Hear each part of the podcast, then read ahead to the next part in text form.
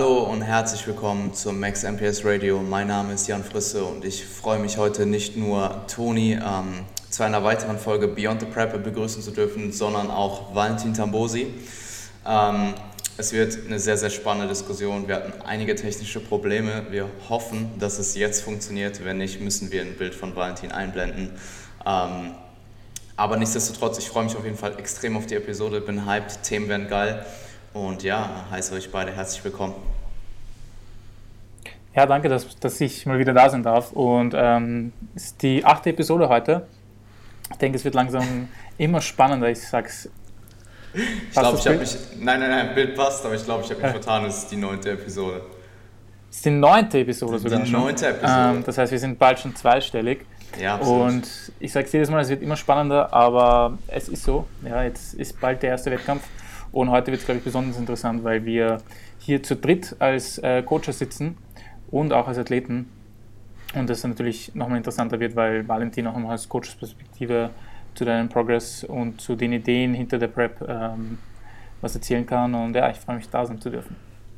Ja, danke Jan, danke Toni, dass ich dabei sein darf. Ich glaube, das ist ganz cool, wenn man in eine laufende Serie, eine bestehende Serie eingreifen kann und da ein bisschen, bisschen seinen Senf dazu gibt. Und wie der Toni schon angesprochen hat, alle, sind, alle Leute hier sind Athleten und Coaches.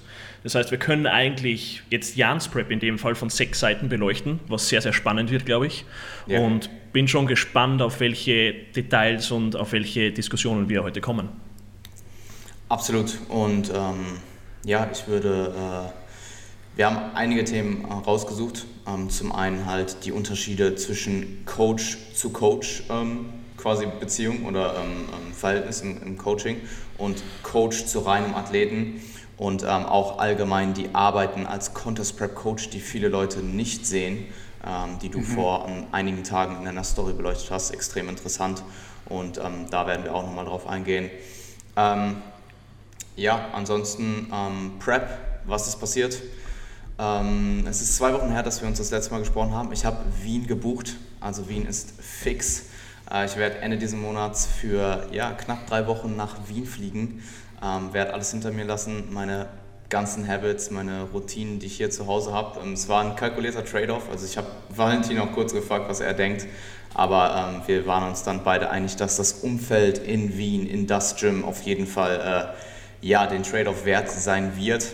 Ähm, ich habe keine Mikrowelle, also an der Stelle, ich habe keine Mikrowelle, also an der Stelle, wenn es hier irgendjemand gibt in Wien, der zuhört und mir eine Mikrowelle ausleiht für drei Wochen, das wäre extrem fresh. Ähm, ansonsten werde ich mir ja vermutlich eine günstige bestellen oder so und die dann da sponsern oder so fürs Airbnb. ähm, und ja, es wird, es wird extrem geil. Ähm, es gibt einige Updates zu den Wettkämpfen und zwar ähm, bin ich nicht mehr fünf Wochen out, sondern jetzt gut sieben Wochen. Ähm, der erste oh. Wettkampf wird nicht der Wettkampf in Dänemark, sondern ähm, die ANBF. Ähm, ich kann einfach aufgrund ähm, der Regelung ähm, der äh, WMBF nicht in Dänemark starten. Ich muss mich international für jeden internationalen äh, Wettkampf qualifizieren und das ist mhm. einfach dieses Jahr nicht möglich. Ähm, ist ärgerlich, habe ich aber dann ziemlich schnell akzeptiert und ist nun mal das Reglement, an das sich jeder halten muss. Ähm, nichtsdestotrotz werde ich in Dänemark am Start sein. Also abgesehen davon, dass halt schon alles gebucht wurde von Wien aus. Also ich fliege von Wien nach Hamburg, werde von da aus mitgenommen nach Dänemark ähm, und werde dann da das Wochenende mit ähm, zwei Klienten, dem Klienten, den ich preppe und seiner Freundin verbringen und halt bei der, der Stadt halt bei der DFNA. Ähm, was sehr, sehr positiv ist, also was ich auf jeden Fall positiv aus der Situation gezogen habe, ist, dass ich jetzt voll für Jeff da sein kann. Also ich bin halt eben nicht nur als Athlet dort, sondern ähm, oder als Athlet und Coach, sondern jetzt wirklich rein nur als Coach. Ich kann das Ganze, ich habe vollen Fokus auf ihm. Ich bin im Diet Break in der Woche auch. Das habe ich mit äh, mit ähm, Valentin vor einer Woche oder so beschlossen, dass wir dort Dive breaken werden, am zwei Wochen vor der AMBF. Und ähm, ja, ich kann halt voll für ihn da sein, was extrem cool ist, weil ich meine, es wäre auch mein erster Wettkampf gewesen und natürlich ist man dann auch als Athlet extrem fokussiert und so kann ich zusätzlich nochmal mehr Fokus auf Jeff legen und bin halt auch in einem Zustand, also ich bin halt am Diet Ähm, am Deloaden, das heißt, ich bin selber vielleicht ja, ich bin einfach nicht so gestresst und das ziehe ich auf jeden Fall sehr positiv daraus.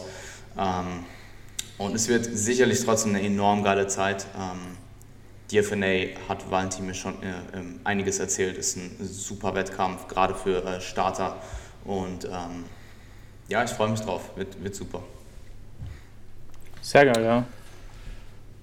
Ich glaube, es macht sehr viel Sinn, dass du dir jetzt den ersten Wettkampf sozusagen als Coach only anschaust und dann bisschen später bei der ANBF als Athlet startest. Ja. Ähm, weil was mir bisher bei mir immer aufgefallen ist, wenn ich zu einem Wettkampf fahre, wo Kunden auf die Bühne gehen und ich bin halt nur als Coach dort, ähm, du lebst es schon alles sehr, sehr mit. Und das wird bei dir mit Jeff genau dasselbe sein und mit Tanja, weil du einfach mit beiden, ich meine, du hast beide, äh, du, du kennst Tanja, beide sehr gut. Tanja ist nicht bei mir.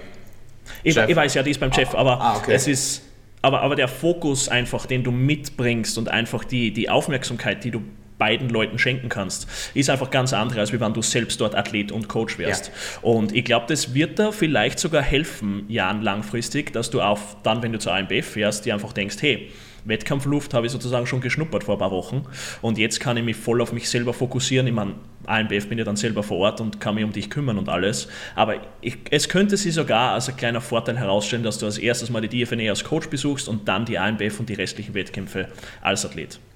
Ja, ähm, kann durchaus sein, wäre natürlich im Nachhinein extrem positiv.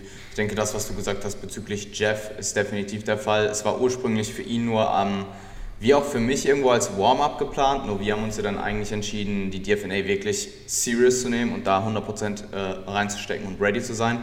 Bei Jeff, ich habe mit Jeff so, ich habe mit Jeff abgemacht, dass eigentlich die UK DFBA das Hauptziel ist ähm, von der Zeit her.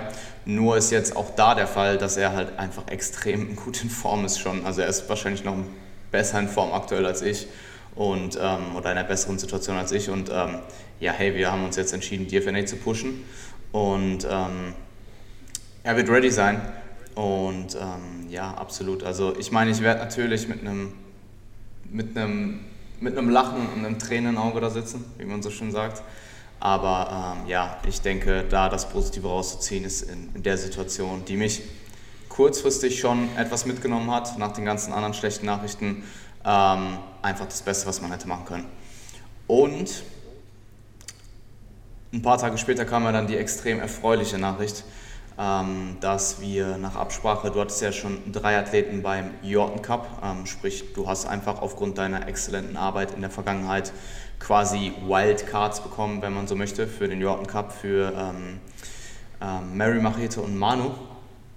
Und ähm, ich habe daraufhin den, ähm, den Prä Präsidenten, ist der Präsident der OCB, oder? Korrekt, ja, absolut. Ähm, angeschrieben und halt selber auch angefragt, weil sie bei dir ja eigentlich schon die extreme Ausnahme gemacht haben beim dritten Athleten, bei Manu, und der eigentlich gar nicht geplant war. Und ich habe ihm äh, die ganze Situation geschildert, dass ich ja dieses Jahr eigentlich quasi nicht international starten kann und ich habe ebenfalls die Erlaubnis bekommen, beim Jordan Cup zu starten, was natürlich extrem geil ist, weil ja jeder, der, ähm, der Natural Bodybuilding verfolgt und ein bisschen äh, in der Materie ist, weiß, was für ein ähm, Prestige-Wettkampf das ist. Und ja, Jordan Cup extrem geil, also ähm, freue ich mich extrem drauf. Ähm, Manchester ist gebucht und ähm, Manchester, Washington ist gebucht. Und ähm, ja, wird ein geiler Trip auf jeden Fall. Ich bin hyped. Ähm, Oktober wird extrem krass. Also es sind vier Wettkämpfe jetzt back-to-back.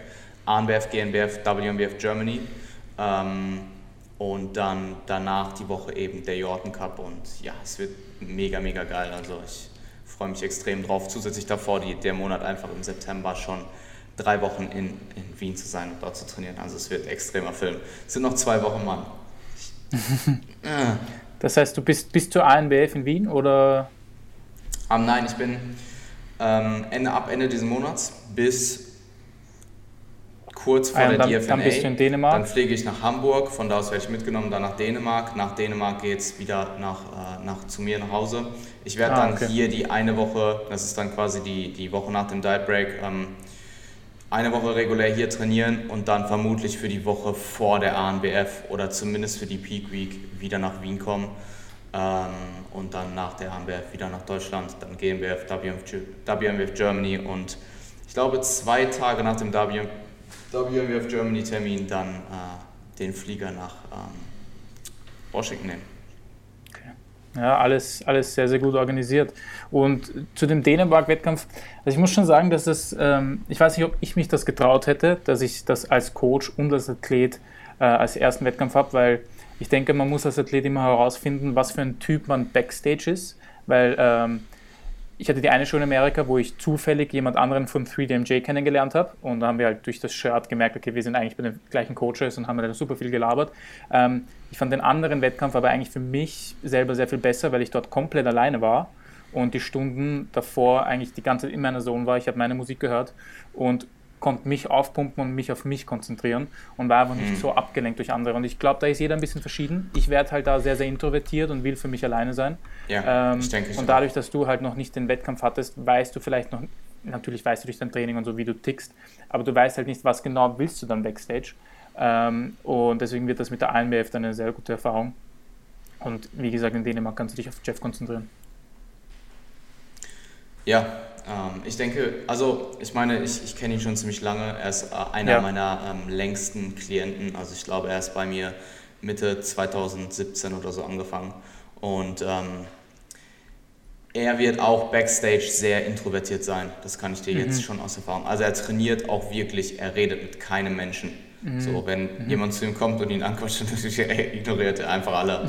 ähm, okay. Und ich denke, das wird bei ihm Backstage auch sein. Was ich sagen muss, ist, dass er vermutlich, also ich sehe es auch so, grundsätzlich wie du, nur du musst halt auch bedenken, dass Valentin ja auch vor Ort gewesen wäre bezüglich meinerseits. Also ich hätte oh. mich nicht mhm. so sehr um mich selbst kümmern müssen, ähm, mhm. weil Valentin macht halt und ich führe einfach nur aus und hätte mich dann natürlich umso mehr mhm. auf, ähm, auf Jeff konzentrieren müssen, versus mhm. ich habe jetzt Valentin nicht vor Ort und kann im, im, Zweifelsfall nicht die Fragen stellen. Und das war halt dann auch Voll. einfach der Trade-off. Und wie gesagt, Jeff war eigentlich nicht mit der Intention nach Dänemark, oder wir, wir haben halt eigentlich abgemacht, dass wir nicht mit der Intention nach Dänemark für ihn gehen, dass er dort ready ist, weil die UK DFBA halt die Hauptshow war. Ähm, haben wir jetzt adjustiert und bin ich auch froh drüber. Und die ganze Situation hat sich jetzt eigentlich perfekt ergeben. Also ja, ähm, ich bin happy Geil. und ähm, extrem excited. Geil. Ich glaube, es dauert einfach ein paar Wettkämpfe, bis wir das rausfinden, was du angesprochen hast, Toni. Und ob mhm. du jetzt jemand bist, der in the Zone kommen muss, damit er dann mhm. wirklich den optimalen Look auf die Bühne präsentiert. Weil manche Leute legen unglaublich viel Wert auf den Pump-Up und auf die Stunden mhm. vor der mhm. Bühne und andere du, die gehen halt backstage, mhm. ziehen ihren Posing-Slip an, pumpen sie 20 Minuten auf und gehen auf die Bühne. Die sind da extrem cool. Also Cliff wäre da so jemand, der das genauso macht. Der Cliff kann mhm. bei einer Show vier Leute coachen, macht vorher nur Dream 10 rauf und dann pumpt er sie auf und geht auf die Bühne. Ähm, das kann nicht jeder und der macht es ja schon eine Zeit lang. Ähm, ich glaube, da gibt es nicht wirklich ein gut oder schlecht oder das ist ein besserer oder schlechterer Coach, sondern jeder ist da einfach verschieden. Und da muss man sich dann schlussendlich anschauen, was brauche ich und was brauchen meine Athleten am Showday. Voll. Ja, ja, wird auf jeden Fall interessant. Ähm, ich, ich, denke, dass ich insgesamt, was Stress, Stresskontrolle angeht, relativ gut bin.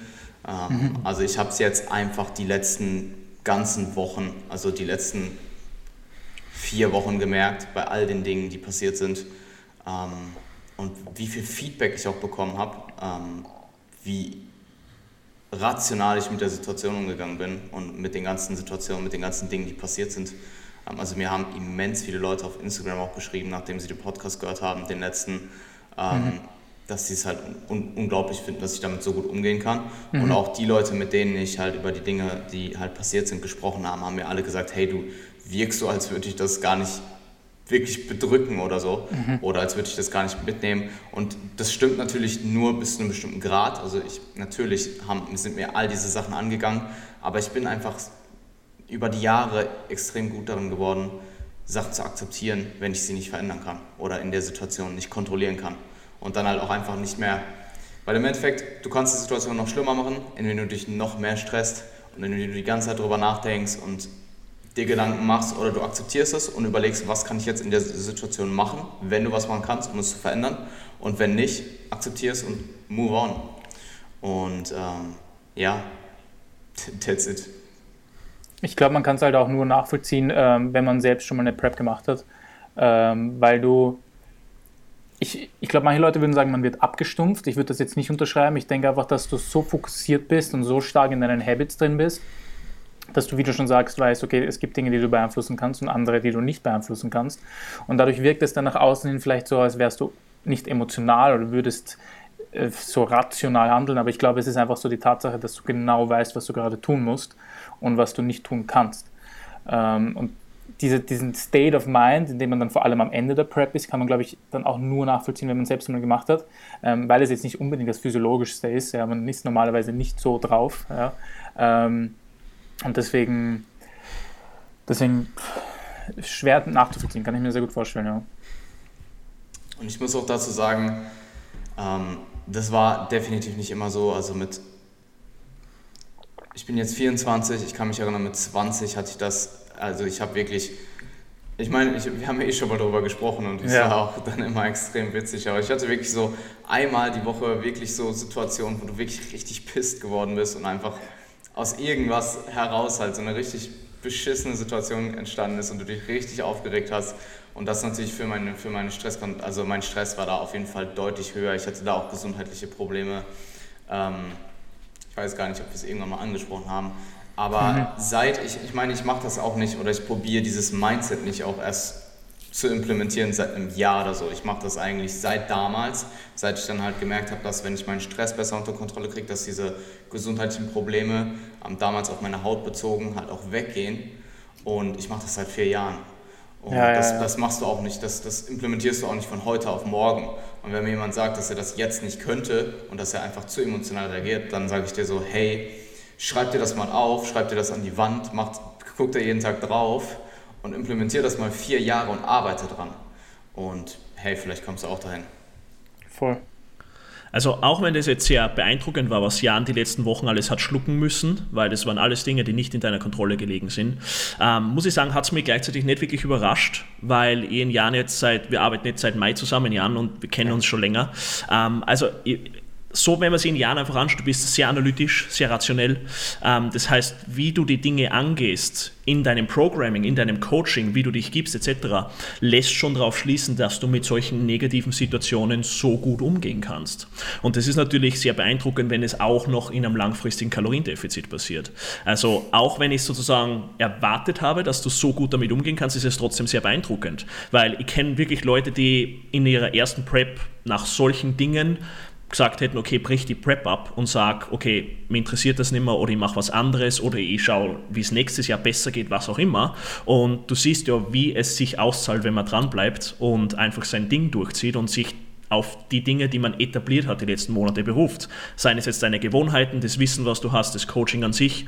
Und jetzt sind wir wieder voll auf Kurs und alles, alles schaut ziemlich gut aus. Ähm, ja, danke, danke dir auf jeden Fall an der Stelle. Ähm, aufhören war nicht ein, also es gibt halt keine Option. Das ist genauso, ich meine, ich, ich habe dir das jetzt mehrere Male auch in, der Mail, in Mails geschrieben, in Check-ins, ähm, bezüglich Essen oder hm. Verhältnis zu Essen. Es gibt für mich aktuell keinerlei Situation, also jetzt was weiß ich, außer ich habe einen Autounfall und liege im Krankenhaus, dann würde ich wahrscheinlich nicht mehr weiter daten. Aber es gibt einfach keinerlei Situation, wo ich mir irgendeinen Schnapp erlauben würde. Also es gibt einfach keine Option, mehr zu essen. Ja. Mhm. Dementsprechend denke ich auch nicht drüber nach. Und ich habe früher in vergangenen Diäten, wenn du ohne Ziel diätest, das ist, denke ich, ähm, gerade wenn du ohne Ziel diätest und zu lange diätest und zu tief mit dem KFA bist, das ist auch wieder so eine Sache. Ähm, das war ja bei mir oft der Fall in der Vergangenheit, dass ich einfach lange diätet habe, ohne Grund. Und dann am Ende war ich schon nicht, ja, am Ende war ich dann schon auch ziemlich fucked. Und dann fragst du dich halt irgendwann mal so, hey, warum machst du das eigentlich? Und dann denkst du darüber nach, hey, du könntest mehr essen. Aber jetzt gerade mit dem Ziel, mit den Zielen, die ich habe, ähm, gibt es einfach gar keine Option, ähm, darüber nachzudenken. Und dementsprechend probiere ich halt auch keinen Gedanken zu verschwenden. Und ich glaube, was auch noch dazu kommt, ist, dass ich einfach die ganze Zeit busy bin. Also ich esse meine Mahlzeit und auch in Ruhe. Ich lasse mir schon Zeit und das ist auch alles cool. Ich genieße sie auch mhm. und so. Aber danach steht halt irgendwas an und ich habe gar nicht die Option mehr zu essen. Also move on und denke nicht drüber nach. Hunger ist nahezu nie vorhanden, wenn ich ihn, also ich habe ihn jetzt die letzten zwei Wochen minimal ab und zu gemerkt, vielleicht alle zwei, drei Tage. Ich glaube, heute Morgen habe ich ihn sogar gemerkt. Aber es ist auch so eine Sache, es ist halt so, du merkst ihn und du denkst halt so, okay, cool, weiter geht's. Und ähm, ja, Cravings, dadurch, dass wir ähm, alle, denke ich, äh, relativ gute Flexible Dieting Habits haben, ähm, kann ich, wenn ich was unbedingt essen möchte, essen. Ähm, und ja, ich meine, ich esse seit Beginn der Prep jeden Tag Eis. Also, wenn auch nicht mehr viel. Und wenn auch mittlerweile nicht mehr äh, ja, jeden Tag Magnum, sondern mittlerweile nur noch Cornetto Buttermilch mit oh. 130. Ey, ohne Spaß, Cornetto, Zitrone, Buttermilch, 130 Kalorien ist wirklich ein gutes Eis.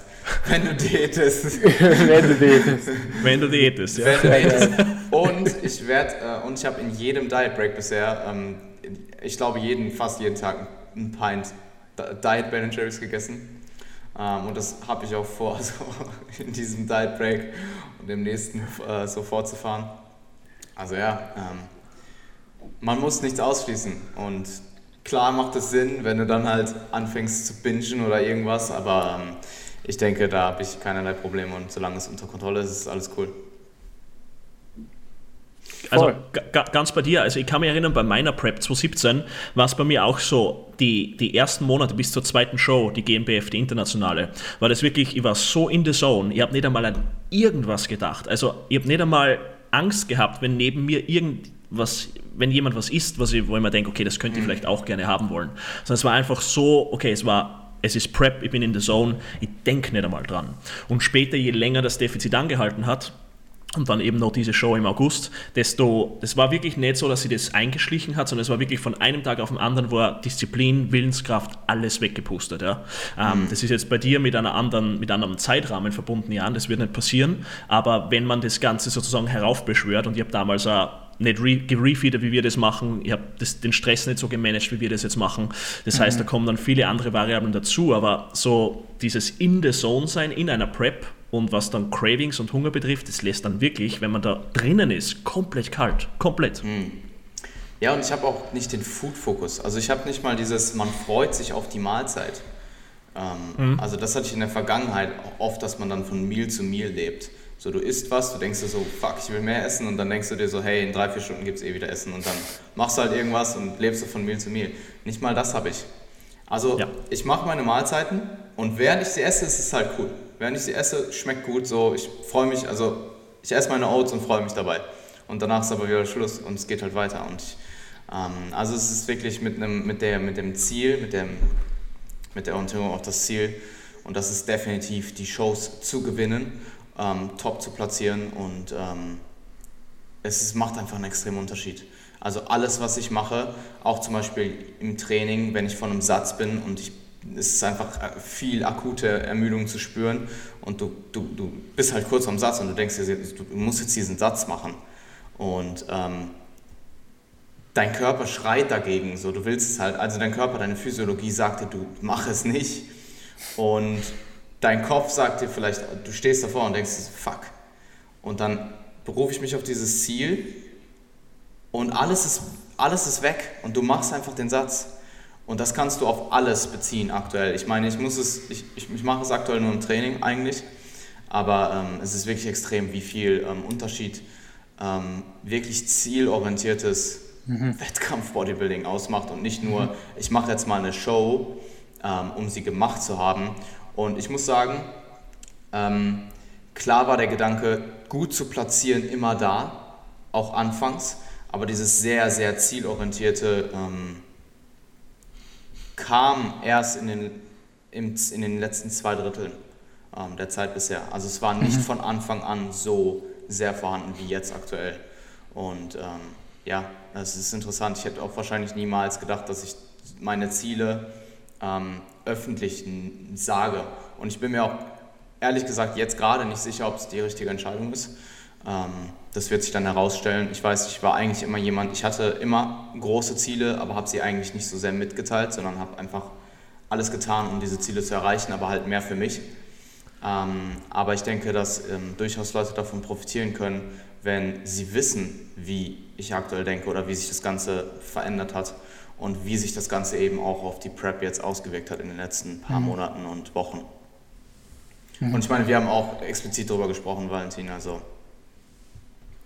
Ja, also ich glaube, den einen beflügelt es, wenn er anderen sagt, was seine Ziele sind. Den anderen, für den anderen erzeugt es vielleicht zusätzlichen Druck und es ist dann eher etwas Negatives. Ähm, ich glaube, bei dir ist es absolut etwas, was du sagen kannst, weil du einfach schon so analytisch bist, wie wir vorher angesprochen haben, dass das null Problem ist. Du stehst dir da nicht selber im Weg, ja? sondern du kannst deine Ziele klar definieren, du kannst sie kommunizieren und dann machst du einfach dein Ding weiter. Und jemand andere muss sich da vielleicht etwas mehr zurückhalten, eine etwas eine Person, die emotionaler entscheidet, muss mhm. da vielleicht mehr aufpassen, was sie jetzt anderen mitteilt, weil die anderen geben dann wieder Feedback und die Person denkt sich, wow, ich bin jetzt der Allerbeste. Und mit solchen Leuten musst du dann eher aufpassen, wie die mit diesen, äh, mit diesen Zielen umgehen und wie sie diese kommunizieren.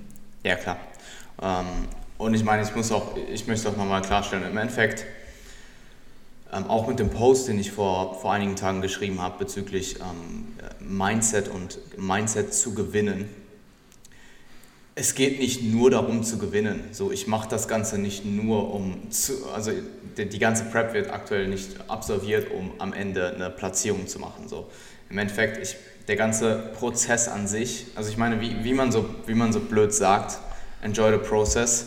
Mir macht das Ganze einfach unfassbar viel Spaß. Ich mache das extrem leidenschaftlich ähm, es macht, also selbst in schwierigen Situationen macht es halt einfach extrem viel Spaß. Und ähm, im Endeffekt, wenn ich mein Bestes tue, wenn ich am Ende dort stehe, nicht die Platzierung bekomme, die ich haben möchte, aber ich alles gegeben habe in jeder Situation und ich das wirklich ehrlich zu mir sagen kann, dann habe ich alles richtig gemacht. Und ähm, ich meine, meine Form ist jetzt schon um Welten besser als alles, was ich in der Vergangenheit jemals äh, äh an den Tag gelegt habe. Und ähm, ja, ich bin auf jeden Fall gespannt, wie äh, die, die Saison läuft und auch wie ich dann in vielleicht zwei bis vier Jahren wieder das nächste Mal auf der Bühne stehe. Absolut. Ähm, ja, Valentin, du ähm, wollen wir noch zu den, wollen wir noch bei den Wettkämpfen bleiben oder wollen wir schon weiterziehen? Nein, nein, nein, lass uns, ähm, lass uns kurz zur Physik kommen, ähm, weil das ja. etwas ist, was wo ja jetzt doch auch ziemlich viel gegangen ist in den letzten, ähm, ja, mhm. einfach in diesem Mesozyklus. Und ähm, Valentin und ich da ja zusammen auf Salzmanipulation gekommen sind, beziehungsweise nicht mal direkt mhm. Manipulation, ähm, sondern was für einen Einfluss Salz auf meine Physik hat. Und ähm, okay. wir können ja mal ein bisschen Kontext geben noch. Meine Kalorien diesen Zyklus wurden nochmal gut, ähm, also wir sind gut aggressiv reingegangen einfach mit der Intention, wie gesagt, DFNA stand noch auf dem Schirm. Ähm, lieber jetzt den Zyklus noch einen Ticken aggressiver zu pushen und dann in die DFNA nicht super aggressiv die ganze Zeit rein, reinpushen zu müssen. Ähm, also quasi den ersten Zyklus noch einen Ticken aggressiver und danach ein bisschen zurückfahren. Mhm. So sind wir reingegangen und ähm, dann kam ja der ganze private Stress. Valentin hat dann auch die Kalorien darauf folgende Woche nicht weiter ähm, reduziert, obwohl ich nach dem Diet Break, ich glaube, nur 400 Gramm oder so im Average verloren habe oder so. Also nochmal Kontext, ich tendiere dazu, im Diet Break relativ stark zuzunehmen, also in der Regel ein bis zwei Kilo im Average. Und wenn du dieses Kilo gains und dann nur 400 Gramm in der ersten aggressiven Diätwoche verlierst, dann denkst du dir halt mal kurz so, oh fuck. Und ich muss auch sagen, wovon ich ähm, massiv profitiere ähm, in unserer Zusammenarbeit, ist das äh, gerade in diesen Phasen, wo das Gewicht halt nicht so mitspielt, wie man wollte, dass wir da regelmäßig kommunizieren. Und ich denke, das wäre auch eine Sache gewesen, die ich, hätte ich mich jetzt selbst gepreppt, was ja auch äh, zur, zur Debatte stand, als ich ähm, damals überlegt habe, wer, wen ich als ähm, Coach, wen ich als Coach buche oder ob ich überhaupt einen Coach in Anspruch nehme, ähm, die vielleicht jetzt an bestimmten Punkten aus dem Ruder gelaufen wäre und wo ich vielleicht nicht die besten Entscheidungen getroffen hätte. Und da hat es mir enorm geholfen, ähm, dass wir halt einfach regelmäßig kommunizieren. Ähm, wie gesagt, Defizit war ziemlich aggressiv oder verhältnismäßig noch aggressiv. Und das Gewicht ist aber nicht runtergegangen. Und ich bin dann irgendwann drauf gekommen, hey, ich habe das Gefühl, ich salz immer mehr. Und das kann ich mhm. auch aus vergangenen Dates bestätigen. Und auch äh, meine jetzt Ex-Freundin hat es ja dann auch zum Schluss gesagt, so Alter, also nicht Alter, aber sie hat gesagt, hey, was machst du? so, wie, wie, heftig salzt du dein Essen? Und ich meine, ähm, meine, meine Eltern, wenn sie es dann mal mitbekommen haben, wenn ich mit ihnen gegessen habe, ähm, ja. wenn, ich, wenn ich sie besucht habe, haben halt auch gesagt, hey, was machst du da? Und äh, man merkt es auch irgendwo selber, dass man, dass das Essen extrem salzig wird, aber es hat mir halt trotzdem gut geschmeckt. Und ich, ich meine, das ist irgendwo wahrscheinlich auch evolutionär bedingt oder physiologisch, dass salziges Essen einfach oft auch kaloriendicht ist. Und ähm, dass der Körper einfach, wenn man halt ja wenig ähm, Kalorien zur Verfügung hat, wenig Energie, dass man dann vielleicht in anderen Dingen craved und vielleicht eher zu salzigen Essen tendiert. Ähm, oder ja, ja doch salzigem Essen. Und wir sind dann, oder ich bin dann halt mal auf die Idee gekommen, hey, wiegst du mal dein Salz ab, was du nur zusätzlich auf die Nahrung machst. Also nicht das Gesamtsalz, sondern nur, ja. was mache ich zusätzlich auf die Nahrung. Und es war extrem viel. Wie viel war es? Also, ähm, boah, ich glaube an dem, an dem Tag, also das war, ähm, mein Gewicht ist stagniert Tag für Tag und ich war ja. auf 1700 Kalorien, also die Low Days oder 1800 die Low Days, ich habe wirklich Low Day nach Low Day rausgehauen und das ja. Gewicht ist stagniert oder dann wieder teilweise hochgegangen. Ich dachte mir so, fuck my life, wie kann das sein? Und dann habe ich es gemerkt, wie, wie sehr ich salze, habe mich dann am nächsten Tag entschieden, hey, ich track es. Und ich glaube, es waren an dem Tag 23 Gramm oder so zusätzliches Salz. Also nicht, nicht gesamt, sondern zusätzlich. Wow. Und ähm, also, was ich dazu sagen muss, nicht pro Mahlzeit, sondern aktuell sieht mein Tag so aus. Nein, nein, nein. 4 mal 23. Nicht, nicht, diese 23 Gramm nicht aufgeteilt auf die vier Mahlzeiten, sondern ich esse ja aktuell dieses äh, Eiklar Omelette morgens, dann gibt es Oats Pre-Workout, Post-Workout an Low Days eigentlich nur Whey und abends dann halt diese Mahlzeit mit mehr Gemüse, Fleisch und jetzt mittlerweile auch Eiklar. Und all diese Mahlzeiten über den Tag waren ganz äh, normal gesalzen. Also auch die Oats, salzig by the way, aber halt ja, mit zwei Gramm oder so, also so ein bisschen drüber streuen.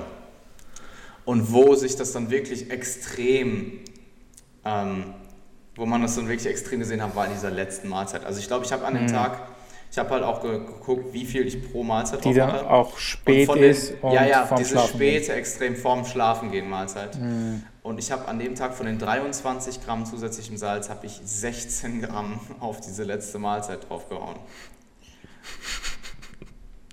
Und ja, ähm, das habe ich dann mit Valentin kommuniziert. Wir haben uns entschieden, hey, das, so könnte man mal probieren, ein bisschen runter zu reduzieren.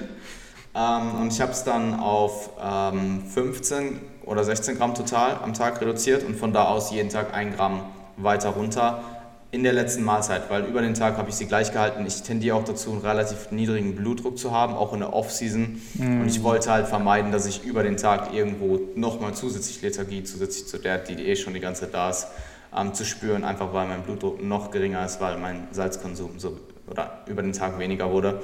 Und jetzt bin ich bei ähm, 12 Gramm total am Tag oder 13 Gramm, je nachdem, ob ich ein Monster trinke, ähm, was 1 Gramm Salz hat. Ähm, also 12 bis 13 Gramm zusätzliches Salz, nicht total, aber ich denke dadurch, dass ich ja doch relativ unverarbeitet esse aktuell, ähm, sollte sich dann nicht, es wird nicht so viel mehr sein, vielleicht 15 Gramm total, was immer noch nicht wirklich wenig ist. Also 15 Gramm total ist immer noch, ja, würde ich sagen, am oberen Ende. Aber für meine Verhältnisse, gerade jetzt zu den letzten paar Wochen, ist es natürlich deutlich weniger. Und ich hatte von dem, an dem Tag, wo ich weniger Salz gegessen habe, ab dem ersten Tag, habe ich 500, 700 Gramm gedroppt oder 500 Gramm, ich weiß nicht mehr genau, wie viel es war. Und der Look war direkt besser. Und am nächsten Tag nochmal 700 Gramm, also direkt anderthalb Kilogramm von diesem Gewicht, was stagniert ist. Und ja, seitdem läuft es mit dem Gewicht genauso, wie es laufen sollte. Mein Salz ist jetzt seit einer Woche oder so steady. Ähm, wir haben Tag für Tag eigentlich neue, neue Lows langsame Lows, also keine nicht mehr diese extremen Lows, wo du irgendwie 700 Gramm am Tag verlierst, wobei doch gestern hatte ich das. Ähm, aber ja, ähm, das hat auf jeden Fall einen enormen Einfluss auf meine, nicht nur auf meine, auf das Gewicht gehabt, sondern jetzt letzten Endes auch auf die Optik. Also ich meine, Valentin, du kannst ja auch nochmal kurz Feedback geben äh, bezüglich der letzten zwei Wochen, was da optisch gegangen ist und wie, wie, wer, wie sehr dieser, dieser Puffy-Look jetzt auch einfach weg ist, mhm. den ich teilweise ähm, hatte, wenn ich diese extrem salzigen Mahlzeiten am Vortag hatte.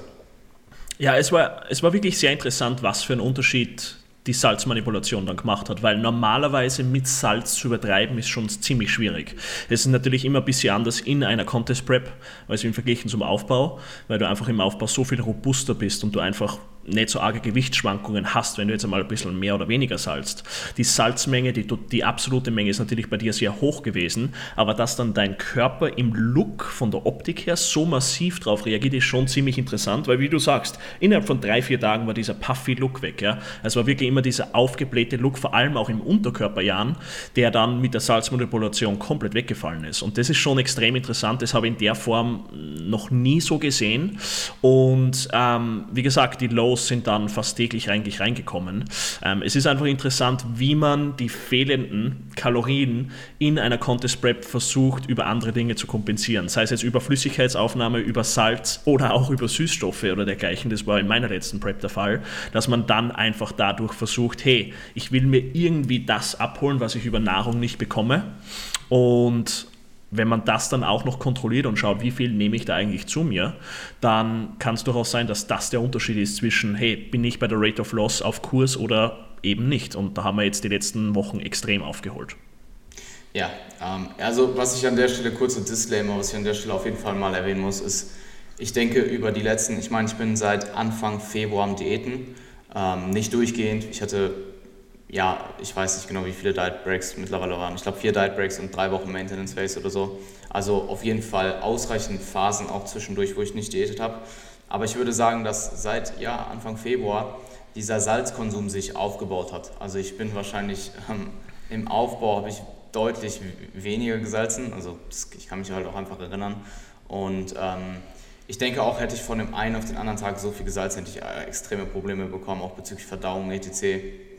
Und die hat sich komischerweise nicht, also meine Verdauung hat sich eigentlich seitdem nicht wirklich verändert. Und der Körper ist halt auch sehr, sehr gut, was Adaptionen an Salz angeht. Also wie du schon gesagt hast, ähm, mir ging es gut. Und ich meine Verdauung war genauso wie jetzt. Ähm, der, der Puff, wie gesagt, die, die Physik hat es definitiv beeinflusst. Aber äh, ich habe jetzt nicht irgendwie gemerkt, dass der Salzkonsum mir negativ geschadet hat oder so. Und da gibt es auch, soweit ich weiß, keine direkte Research zu ähm, wie viel oder es gibt Research dazu, aber wie viel du dann als, gerade als Athlet auch nochmal ähm, an Salz konsumierst und gerade wenn du dann halt auch ja, sechsmal die Woche äh, zwei bis dreieinhalb Stunden trainierst, sechs bis acht Liter Wasser am Tag trinkst, etc., ähm, ist es natürlich ein Kontext, der sehr spezifisch ist, sehr individuell. Und ähm, was ich extrem interessant finde, ist, dass ich seitdem, seit wir das Salz so kontinuierlich halten, ähm, die Lows immer nach Refeeds hatte und ich davor eigentlich immer dazu tendiert habe, nach Refeeds schwerer zu werden. Mhm. Ähm, mhm. Was jetzt retroperspektiv auch Sinn macht, weil ich an Refeeds mehr Kalorien zur Verfügung hatte, dann dementsprechend auch mehr Gemüse gegessen habe. Das Gemüse ist halt sehr, äh, also ich habe das gerade das Gemüse, wie gesagt, halt am meisten gesalzen. Und ähm, ich bin sehr, sehr, sehr gespannt, wie sich das Ganze jetzt im Diet Break auswirkt, weil ich auch im Diet Break jetzt natürlich mein Salz kontrollieren werde und es durchaus gut sein kann, dass ich diese extremen Gewichtszunahme, die ich bisher in den Diet Breaks hatte, ähm, gar nicht mehr habe. Und was ich jetzt gemerkt habe, ist, dass ich nach den Low Days eher dazu tendiere, mein Gewicht zu halten. Und gestern kam dann, ich glaube nach vier Tagen oder so, das erste Low nach dem ersten Refeed, ich glaube 700 Gramm oder so. Und heute nach dem zweiten Refeed wieder 250 Gramm.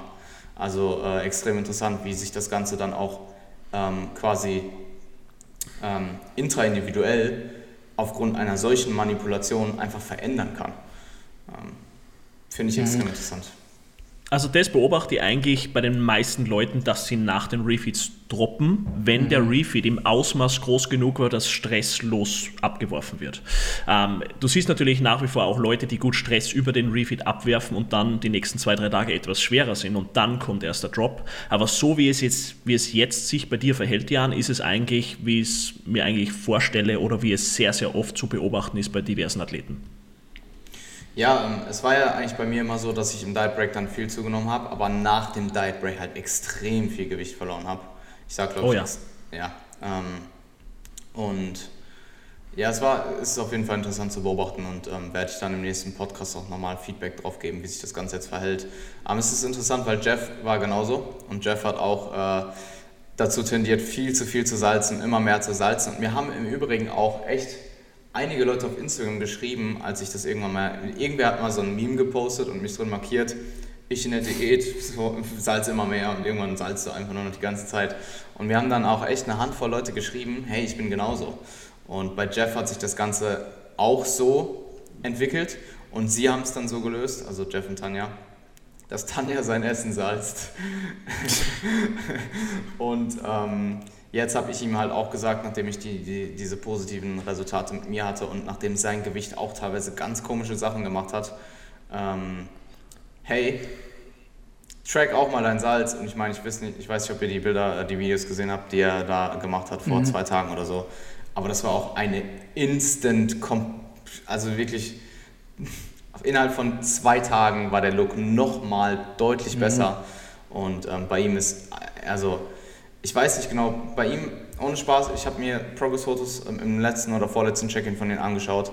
Und bei ihm war es wirklich, drei Wochen Unterschied und ich glaube 750 Gramm im Average und der Look war komplett ein anderer. Also es war wirklich Tag und Nacht. Es war wirklich von, ja, gute Situation, zwölf Wochen out zu, du kannst fast auf Bühne gehen, so. Glutes plötzlich in, Hamstrings komplett in, diese, diese Lücken, die du auf der, der Brust hast, komplett drin, die vorher gar nicht da waren.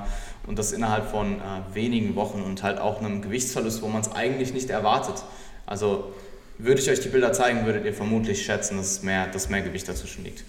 Und ähm, ja, ich meine, je näher man der Endform kommt, desto ähm, mehr machen sich auch, diese minimalen, ähm, diese minimalen Gewichtsveränderungen dann wirklich auch in der Physik ähm, bemerkbar. Also wenn du am Anfang der Prep ein Kilo verlierst, ja, siehst du vielleicht einen minimalen Unterschied. Wenn ich jetzt ein Kilo verliere, dann ist es ein Unterschied wie Tag und Nacht. Ja, und vor allem, wo mittlerweile der Fokus beim Conditioning liegt, äh, Glutes und Hams und Unterrücken, diese Muskelgruppen, diese Bereiche sind extrem labil, wenn es auf Tagesform und einfach Wasser, Salzkonsum etc. drauf ankommt. Das ja. heißt, wenn du jetzt schon weißt, hey, die Salzmanipulation bringt mir diesen Look, liefert dir das als Coach schon extrem wertvolle Informationen für das Peaking von Jeff dann und natürlich dann auch in weiterer Folge für mich bei deinem Peaking. Ja, ähm, ich meine, es war, es, es, war eh klar, dass wir das Salz tracken irgendwann, ähm, einfach um es dann steady zu halten. Aber in ähm, meinem Fall definitiv, in seinem Fall auch, hat es jetzt halt im Vorhinein auch schon viel gebracht, das Salz einfach ein bisschen runterzufahren und zu gucken, was passiert und es jetzt steady zu halten und dann wahrscheinlich im Peak, in, in, in der Peak Week gar nicht mehr viel zu manipulieren, außer vielleicht akut Pre-Stage. Ja, also bei den meisten Leuten reicht es, wenn du in der Peak Week anfängst, das Salz zu tracken. Ähm, in manchen Fällen kann man sagen, hey, du fängst noch einmal eine Woche vorher damit an, aber in eurem Fall war es eindeutig, dass jetzt dieser Eingriff schon sehr, sehr viel Sinn macht. Ja. Cool. Ähm, lass uns zum Thema kommen, die, ähm, oder das erste Thema, was wir explizit mit dir geplant haben. Und zwar, ähm, das war auch dein Vorschlag. Und zwar ähm, was, sind, was gibt es für Unterschiede per se, wenn du als Coach jemanden coachst, der auch coacht? Wow. Oder ähm, wenn du als Coach jemanden hast, den, ähm, der reiner Athlet ist und selber keine Coaching-Erfahrung hat.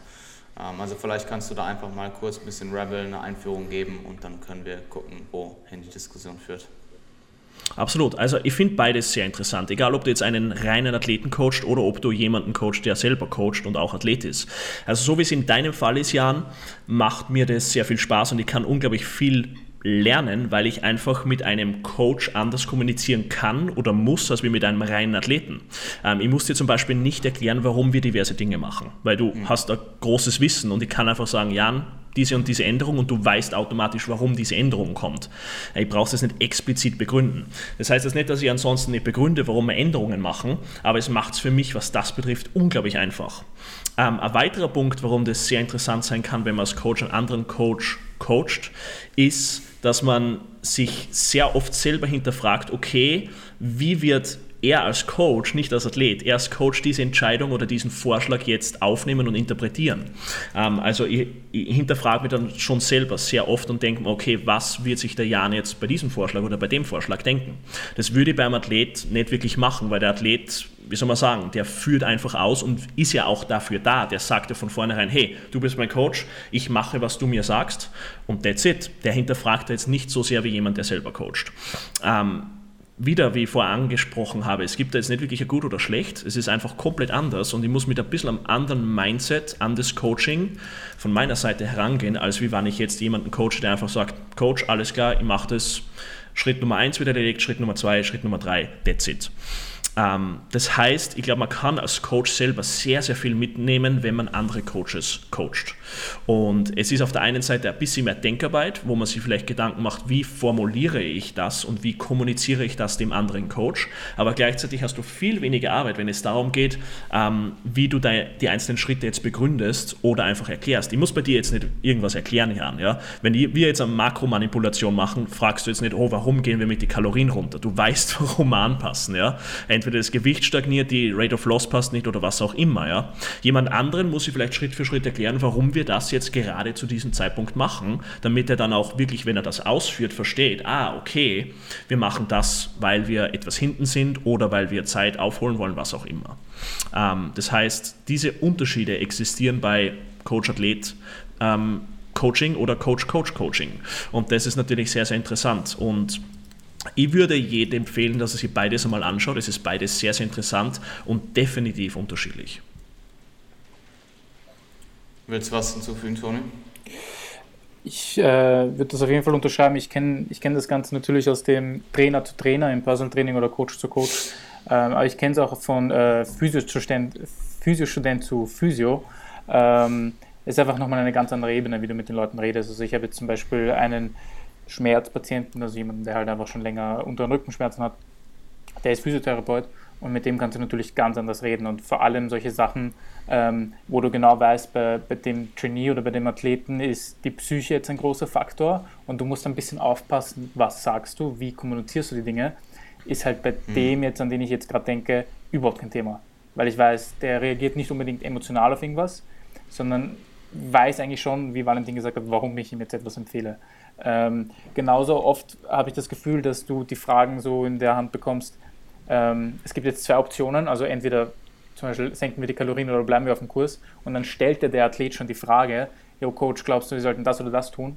Und du sagst einfach, was du tun solltest und das ist it. Ja.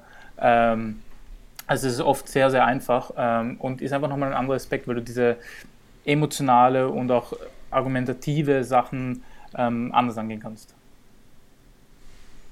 Interessant. Ähm, und ich, was Valentin gesagt hat bezüglich des Hinterfragens, ähm, es ist einfach so, dass wir, und das war uns, denke ich, beiden im Vorhinein klar, ähm, dass wir unterschiedliche Methodiken, Methodiken bei unterschiedlichen, ähm, bezüglich unterschiedlicher Dinge im Coaching haben.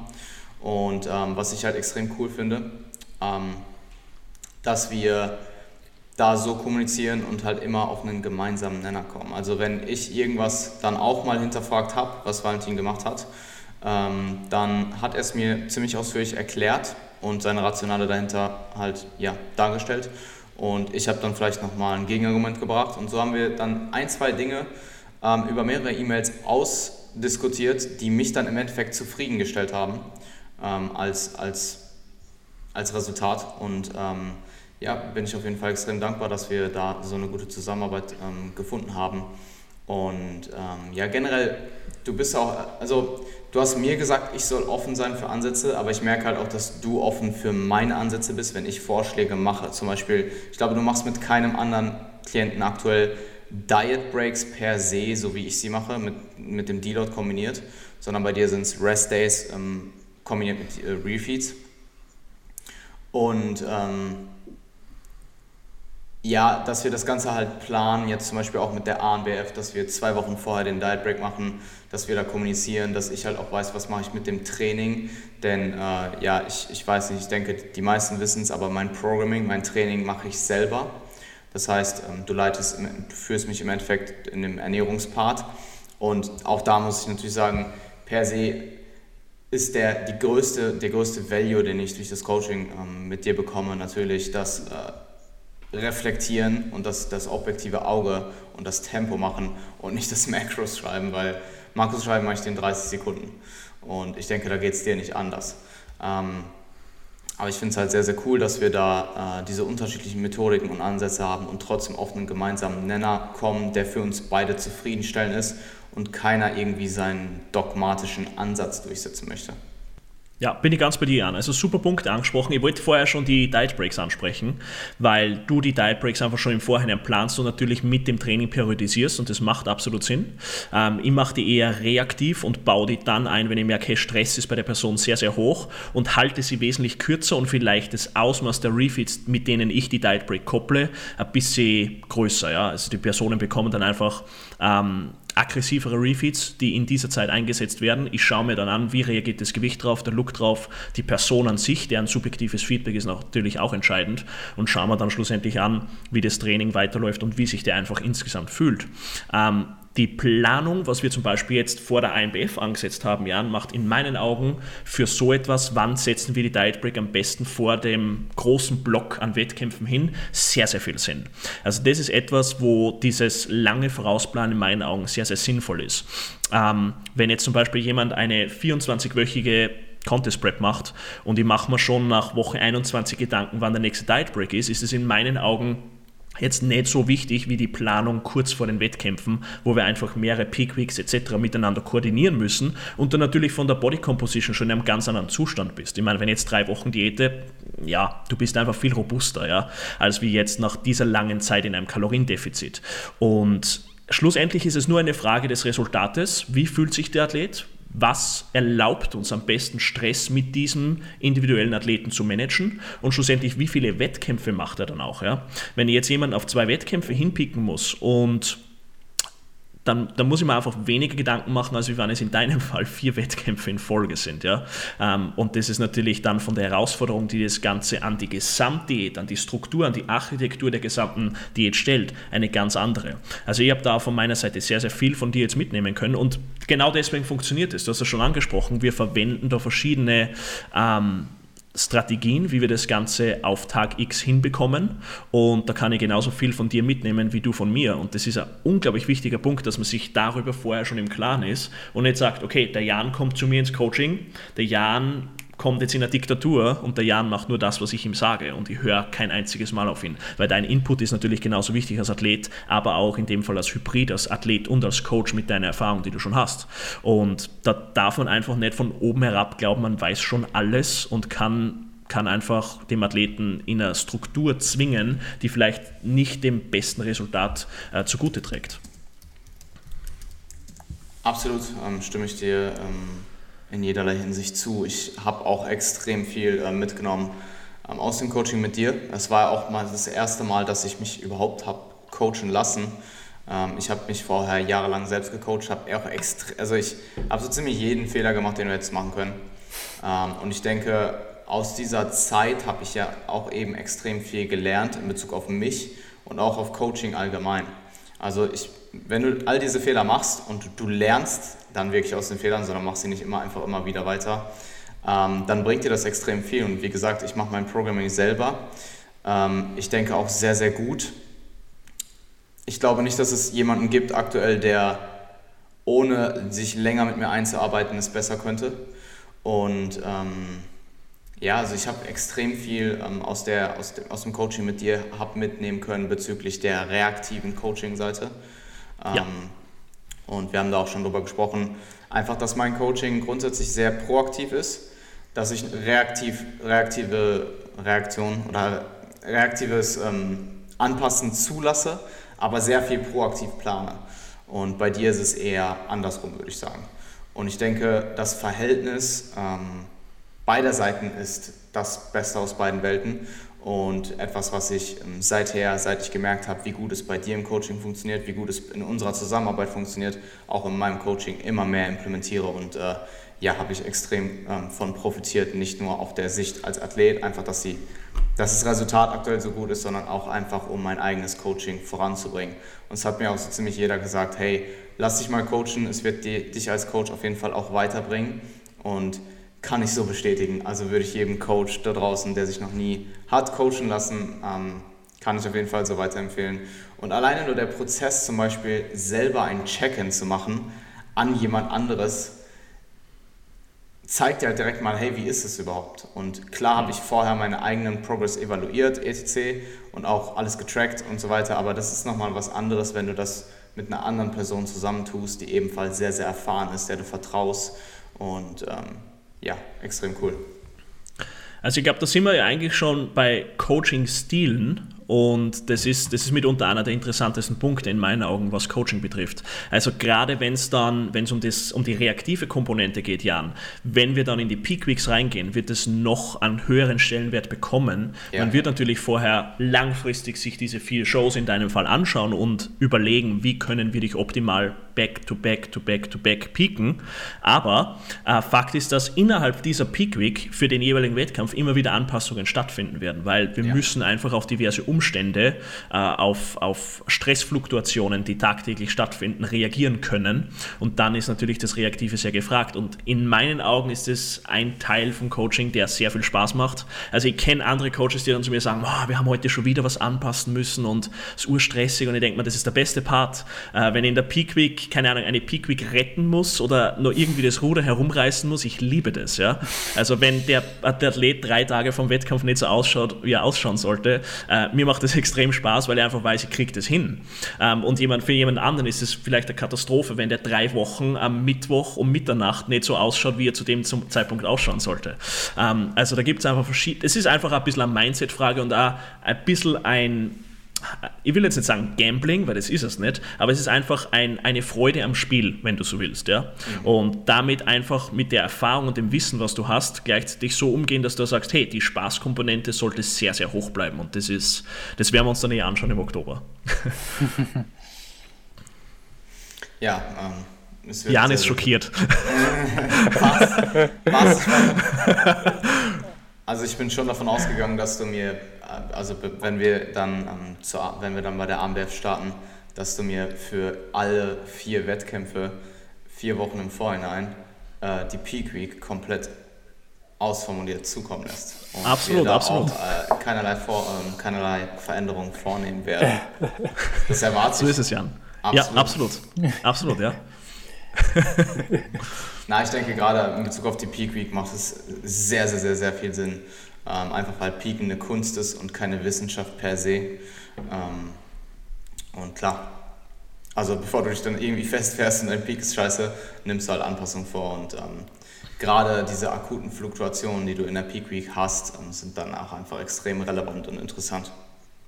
Ja, absolut. Ich, ich, ich, ich finde, das passt sehr gut zu dem Thema vorher mit dem, mit dem Salz, was, es, was die Manipulationen da auswirken können. Und ich finde, das macht das auch so Bodybuilding zu dieser Kunst und vor allem das Coaching im Bodybuilding zu einer Kunst, weil ich glaube, entweder man hat dieses, diese, diese Passion dafür, dass man es irgendwie so geil findet, was man in kurzer Zeit am menschlichen Körper ändern kann und vor allem natürlich auch in langer Zeit.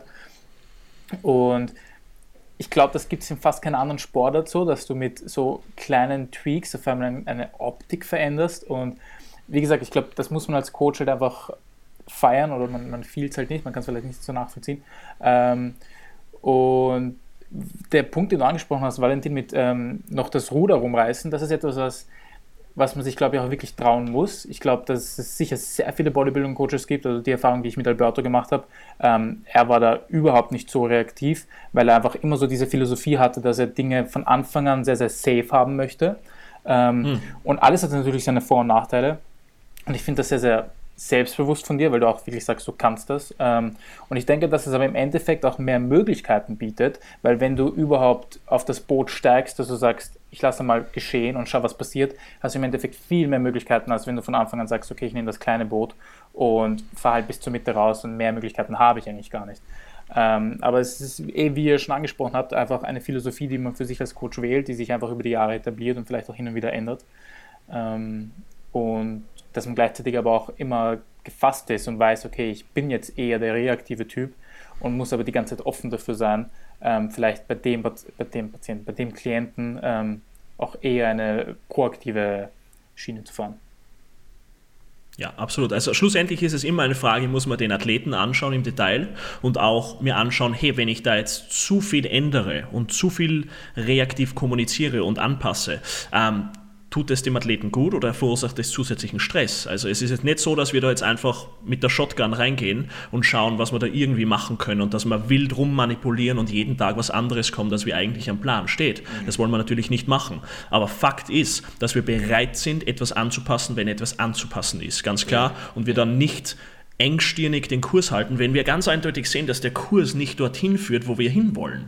Äh, das ist der wichtigste Punkt an dem Ganzen, glaube ich. Und was du angesprochen hast, Toni, zu Bodybuilding, das ist sicherlich, diese, diese Kunstkomponente ist unglaublich interessant. Gleichzeitig ist es dieses Schlüpfloch für Gurus, weil die dann natürlich so ein Bullshit sagen, wie du darfst nur Fisch essen in der Pickwick und so weiter. Mhm.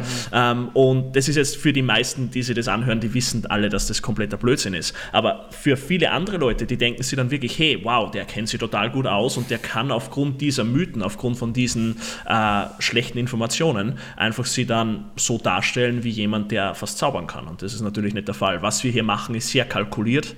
Wir wissen, was diverse Reaktionen des Körpers auf diverse Strategien ist und schlussendlich müssen wir dann einfach nur Mini-Tweaks machen, damit wir dann auf Kurs kommen und das passt. Absolut. Ähm, unterschreibe ich so. Yes, sir. Ähm, du hattest vor einigen Tagen mal in deiner Instagram-Story angesprochen, was es für Arbeiten gibt als Contest Prep Coach, die die meisten nicht sehen oder die die meisten Contest Prep Coaches wahrscheinlich auch nicht adäquat erledigen. Ähm, und zwar die, die ganze Arbeit hinter den Kulissen bezüglich ähm, Research zu Shows, wie du das Ganze organisierst, ähm, wie du deinen Roster an Klienten an die verschiedenen Wettkämpfe anpasst, wie du so planst, dass nicht alle Klienten auf dem gleichen Wettkampf sind und gegeneinander antreten. Und ähm, fanden sowohl Toni als ich äh, extrem interessant. Und ja, willst du da vielleicht nochmal etwas näher drauf eingehen? Sehr gerne. Also das ist sicherlich ein Punkt, der die Monate vor den Wettkämpfen sehr viel Zeit in Anspruch nimmt, weil je nachdem, wie viele Leute das du zu Shows schickst, multipliziert, es, multipliziert sich das natürlich. Also ich habe in dieser Saison 15 Leute, die auf die Bühne gehen und wenn jetzt jeder mindestens drei Wettkämpfe machen will, manche machen fünf Wettkämpfe, naja, dann kannst du dir vorstellen, wie viele Wettkämpfe du da durch die Gegend jonglierst. Und du musst da weil du das angesprochen hast mit den Klassen und mit, der, mit den jeweiligen Verbänden. Du musst dir einfach anschauen, welcher Typ, welcher Athlet passt wohin. Und werde kurz erklären, was ich damit meine, weil die meisten werden sich jetzt denken, naja, du bist der Bodybuilder oder du bist äh, jemand, der in der Figurklasse antritt. Du musst halt in Form sein und dann gewinnst du. Ähm, und so einfach ist es leider nicht, weil auch innerhalb von naturalen Verbänden hast du einfach diverse Looks, die gerne gesehen werden.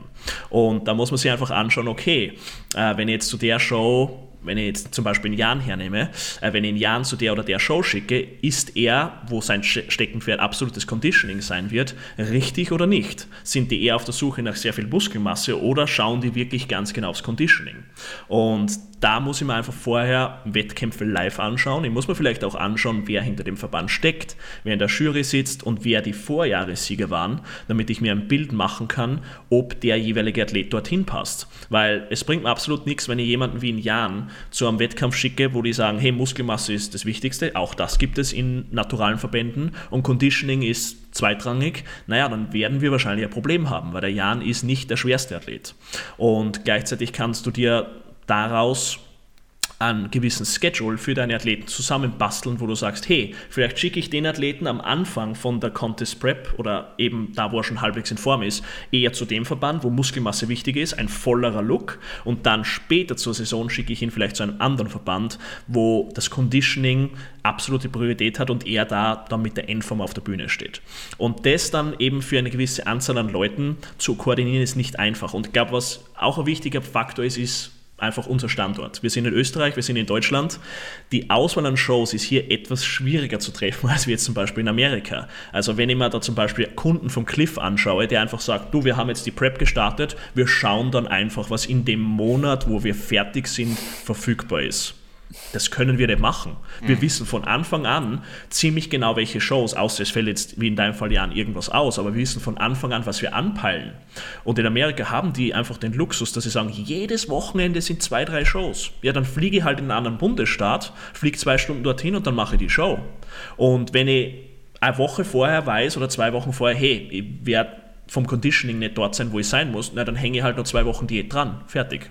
Also das ist mit viel weniger Druck verbunden und mit viel weniger Notwendigkeit für Planung.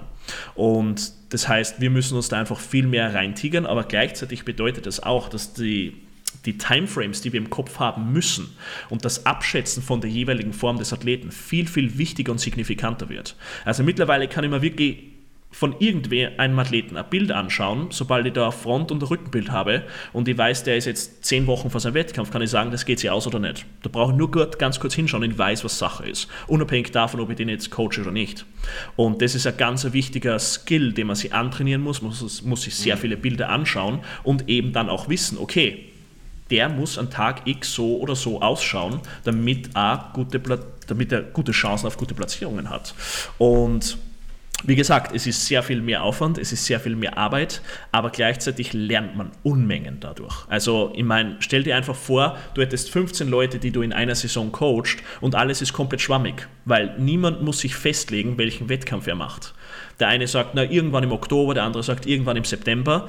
Ähm, das ist zwar absolut nice, weil du jetzt nicht genau definieren musst, hey, four weeks out, Three Weeks Out, was auch immer. Aber Fakt ist, du musst dir auch nicht so viel Gedanken machen, wie ich jemanden auf Tag X in der perfekten Form auf die Bühne stelle. Und es ist mit mehr Druck verbunden, es ist mit mehr Zeitaufwand verbunden, aber den Benefit, den ich als Coach dadurch gewinne, ist in meinen Augen enorm. Mhm. Mhm. Ja. Ich finde es interessant, weil ich äh, bisher eigentlich auch eigentlich gesagt hätte, dass du als Athlet doch auch auf jeden Fall genug Recherche machen solltest und musst. Und ich denke, dass du das eh auch denkst. Ähm, aber ich, also, also ich habe bis jetzt nicht so viele äh, Leute auf die Bühne vorbereitet. Ähm, es waren drei bisher. Ähm, ich habe niemals jetzt die große Arbeit gemacht, weil ich genau wusste, okay, die starten hier in Österreich und Deutschland. Ja.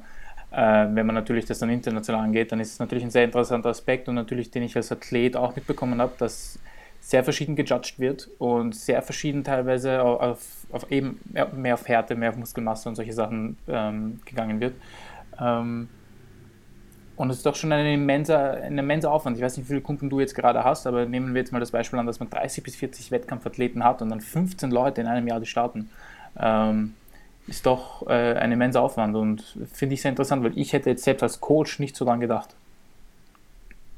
Ja, also es, wie gesagt, es ist der Aufwand ist enorm, aber es macht ja gleichzeitig sehr viel Spaß, weil du lernst mhm. unglaublich viel in dem ganzen Prozess. Du lernst mhm. dich über verschiedene Verbände zu informieren. Du lernst die Unterschiede zwischen den Verbänden. Es gibt manchmal sogar je nach Promoter Unterschiede innerhalb eines Verbandes, je nach Wettkampf. Die WNBF in Amerika ist ein gutes Beispiel, weil so wie an der East Coast gejudged wird, wird nicht an der West Coast gejudged. Mhm. Also da sind andere Qualitäten auf der Bühne wichtiger einmal auf der Ostküste, einmal auf der Westküste. Und das muss man erst einmal erfahren und ja, einfach mit Leuten reden. Ich meine, wenn du dir einfach denkst, die WMBF will das und dann fliegst du zur West Coast und dann ist es komplett anders wie drei Stunden östlich, naja, dann hast du ein Problem. Also mhm. da muss man sich einfach mit, also man muss wirklich voll drinnen sein in dem Ganzen. Und das will ich ja auch sein. Deswegen interessiert mich das Ganze so. Und ich muss natürlich auch dazu sagen, ich habe absolutes Privileg, dass ich Leute wie in Jan zum Beispiel habe, der jetzt bereit ist, dass er einfach nach Washington fliegt. Ja? Steigt in einen Flieger und fliegt nach Washington DC. Viele Leute würden sagen, nee, will ich mir nicht leisten, ist zu zeitaufwendig, ist zu stressig, was auch immer. Und ich habe jetzt nicht nur in Jan, der das macht, sondern zig Leute, die bereit sind, dass sie nach England fliegen, dass sie nach Deutschland fahren oder dass sie nach Amerika fliegen. Also das ist nicht selbstverständlich und das verstehe ich auch, weil das ist einfach ein gewisser Kostenfaktor und Zeitfaktor, der damit verbunden ist. Und das macht das Ganze für mich halt schon sehr cool, weil ich einfach sagen kann, hey Leute, da haben wir einen Wettkampf in Kalifornien, wer hat Bock? Und ja, und dann sagen drei von vier Leuten ja. Also das ist schon, das ist schon absolut geil. Ja, ich glaube, ich glaub, man merkt bei dir einfach auch, wie sehr du es liebst und wie sehr du auch selber Bodybuilding äh, als, ja, wie, wie leidenschaftlich du ähm, da drin bist, dass du selber eben auch sehr leidenschaftlich Athlet bist und dementsprechend halt auch in der gesamten Szene sehr viel unterwegs bist, viel Research betreibst, was verschiedene Verbände angeht, etc. Und ich denke, das macht dann auch im Endeffekt den Unterschied zwischen einem vielleicht guten Coach und einem Elite-Coach. Und ähm, ja, ich meine, ich habe, seit ich mich entschlossen habe, mich mehr auf Wettkampfathleten zu konzentrieren, eigentlich jede Show, die äh, ja, in der Umgebung war, ähm, angeschaut ähm, und extrem viele Bilder auch geschaut, weil es halt auch einfach wichtig ist, mich über die Verbände informiert. Ähm, vor allem jetzt im Naturalbereich bei dir, ähm, du hast ja da sogar noch äh, äh, auch Research in Bezug auf Verbände betrieben oder tust du, ähm, die vielleicht nicht unbedingt natural sind, jetzt zum Beispiel mit Mirella ähm, bei mhm. der PCA. Und ähm, ja, finde ich super interessant und auf jeden Fall was, wo ich auch selbst noch extrem viel lernen kann und bin sehr, sehr gespannt, wie äh, die ganze Erfahrung wird jetzt ähm, dieses Jahr halt auch mit ja immerhin Ich meine, die ANBF ist ja quasi so ein eigener Verband, wenn du möchtest. Ähm, beziehungsweise hat ja keinen Dachverband, soweit ich weiß. Äh, also am Poster steht dieses Jahr wieder DFAC. Okay. Ähm, das heißt, es wäre eigentlich der Dachverband auch von der BNBF in England. Toni, du warst, du warst dort. Mhm. Ähm, also DFAC Worlds ist ja eigentlich eine ziemlich, ziemlich hohe Adresse. Ähm, die Frage ist einfach, wie sehr stimmt das jetzt, weil vor ein paar Jahren war die INBA oben als, als Dachverband. Ich weiß jetzt nicht, wie sehr die DFSC da wirklich mittendrin ist mit der ANBF. Ich weiß zum Beispiel, dass der Daniel Kubik, der gewonnen hat, dass der jetzt DFSC Pro ist mit seinem Sieg. Ähm, aber ja. Ja, ja ich, aber ich meine. Vom, vom Alex müssten wir sie eigentlich auch wissen, oder? Stimmt, ja. Stimmt, ja. Müssen wir mal fragen. Ja, ja ich, ich meine, auf der Website steht, dass sie un, un, unabhängig sind. Ähm, also das habe ich zumindest jetzt gelesen. Ich habe mich auch ehrlich gesagt mit der ANBF im Vorhinein nicht so viel beschäftigt, weil es auch einfach ein Wettkampf für mich war, der jetzt nicht so interessant war mit der DFNA als Warm-Up-Wettkampf dann zur GmbF, welcher eigentlich der Hauptwettkampf für mich ähm, sein wird. Oder ja, wobei jetzt mit dem Jordan Cup ist, kann man das auf jeden Fall diskutieren.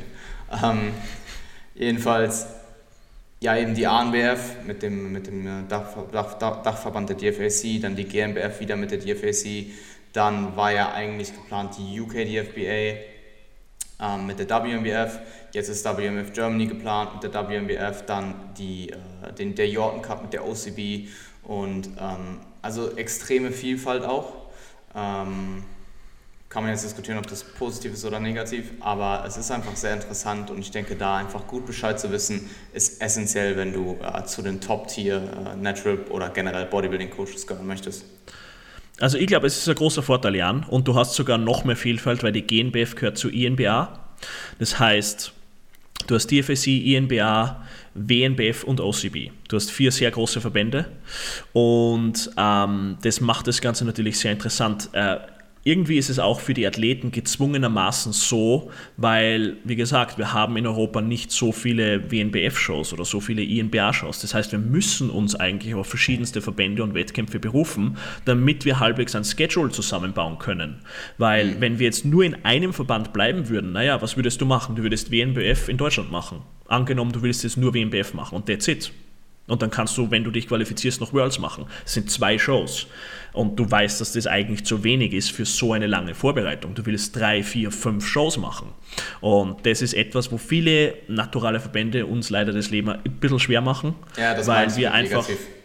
Ja, weil wir einfach, ja. hey, wir wollen abliefern, wir wollen auf die Bühne gehen, wir wollen gegen andere antreten. Und das ist ja eigentlich das Beste, was jedem Verband passieren kann, weil dadurch hast du gut besuchte Shows und mehr Leute bekommen Wind von dem Ganzen. Wenn du jetzt sagst, hey, nein, ihr dürft nur bei uns starten oder ihr dürft nur dort starten, naja, beschneide mir eigentlich automatisch selbst und verhindere ein bisschen, dass der Sport mehr wachsen kann.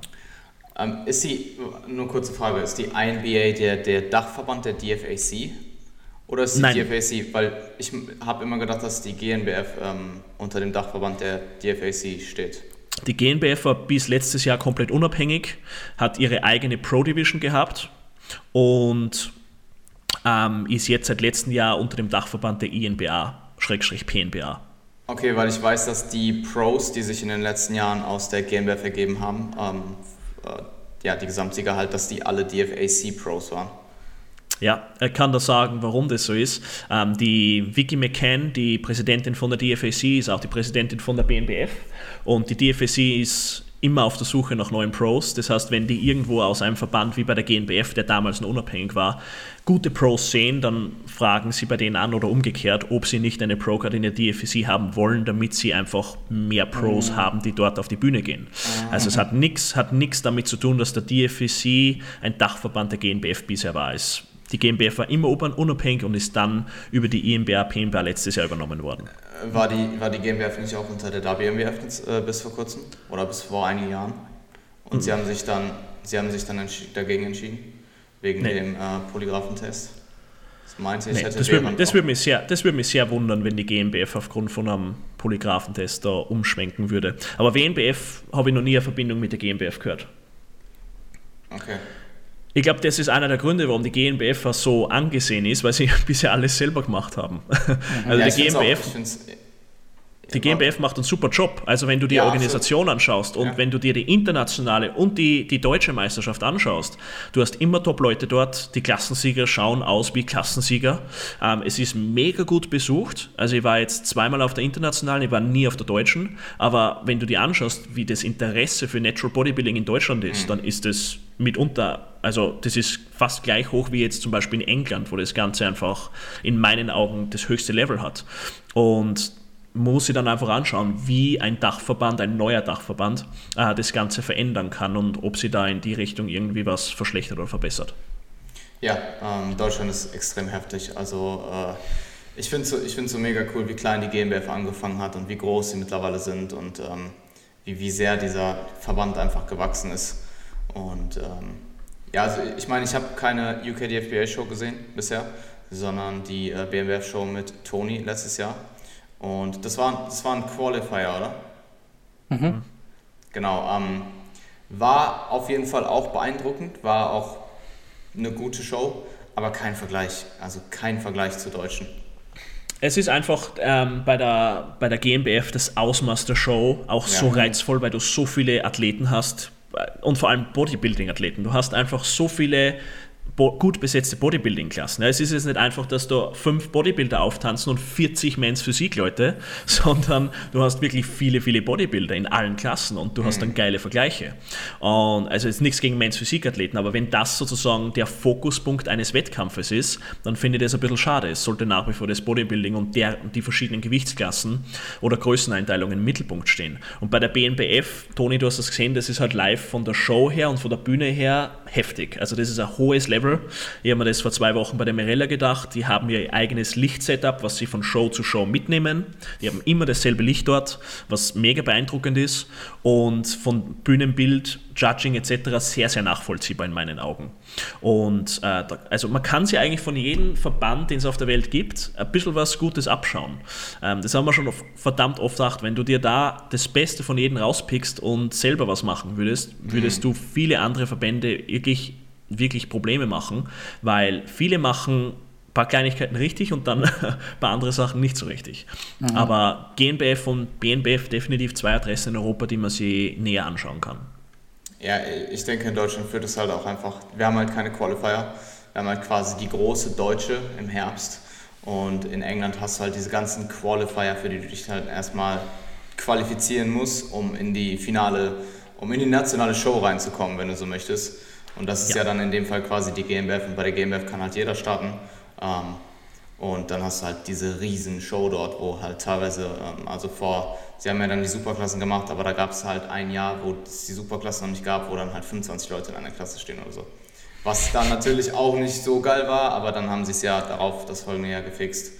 Und ähm, mit den Superklassen und auch als ich AJ zum Beispiel davon erzählt habe, dass wir in Deutschland zumindest bis letzten Jahres, ähm, jetzt so wie es ausschaut, ist es dieses Jahr nicht so, ähm, dass wir Superklassen haben mit zweieinhalb Kilogramm Schritten in den, zwischen den Klassen. also er, er, war halt auch sehr, sehr, sehr verwundert, dass es sowas mhm. gibt, weil äh, bei der UK DFB ist es ja Leicht-, Mittel- und Schwergewicht und da sind halt Leichtgewicht ist unter 70 Kilo, Mittelgewicht ist 70 bis 80 und schwer ist über 80 und that's it. Ja. Mhm unglaublich simpel und es teilt sich einfach so gut auf, weil du diese ganzen Qualifier-Shows hast. Was auch für den Schedule in einer Contest Prep das Ganze sehr viel angenehmer macht, weil bevor du die britischen Finals hast, hast du mal vier, fünf Shows, wo du dich qualifizieren kannst und das sind deine Warm-Up-Shows und an diesen Shows kannst du, kannst du ein paar Dinge ausprobieren oder es ist einfach nicht so, so tragisch, wenn an dem Tag X nicht alles passt. Mhm. Ähm, das heißt, die Show-Auswahl fällt in England unglaublich leicht, was du, weil du hast die UK DFB, du hast die BNBF, beide machen dieses Format, das heißt, du hast schon mal auf einen Schlag zwölf Shows, zu denen du fahren kannst den ganzen Sommer über. Ähm, bis Oktober rein. Und das ist schon sehr, sehr geil. Und das wäre cool, wenn wir in Österreich und Deutschland auch in diese Richtung gehen könnten und das über die Jahre langsam ausbauen, dass man zum Beispiel zwei, drei Qualifier für die große Deutsche bei der GmbF hat und sie das dann insgesamt einfach besser aufteilt und dann bei der Deutschen wirklich nur die absoluten Brecher stehen. Mhm. Ja.